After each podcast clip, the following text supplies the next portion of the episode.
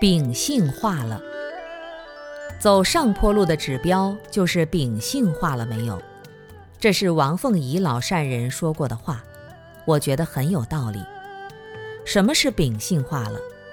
当一个人的内心像花岗岩一样硬，那万物都不会生长，只会伤害万物。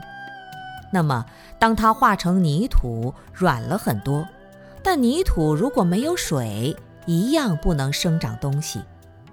像黄土高坡没有水的地方，一片荒凉。所以，如果泥土没有水，也不能长东西。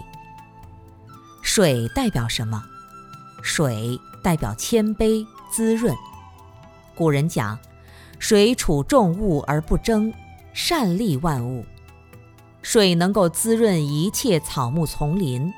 水往低处流，在最低的地方，别人最讨厌、最肮脏、最低下的地方，不跟别人争。这个时候，水没有伤害。所以，如果你的修行达到水这个程度了，你的秉性就被化过来了，就叫化性。当一个强硬的心态、表情化成一团清水，这个时候你的生命开始走上坡路了，能够生长万物了。如果内心没有慈悲的水，所有的功德都不能生长。发火的人一念嗔心起，八万丈门开。一念嗔心起，火烧功德林，功德树林就会被火烧掉。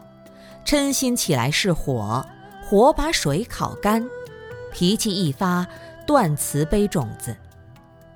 秉性非常重要，所以已生的恶能不能断灭，未念的恶能不能不生。就是看秉性能不能把像石头、像泥土、像火一样的脾气化解过来。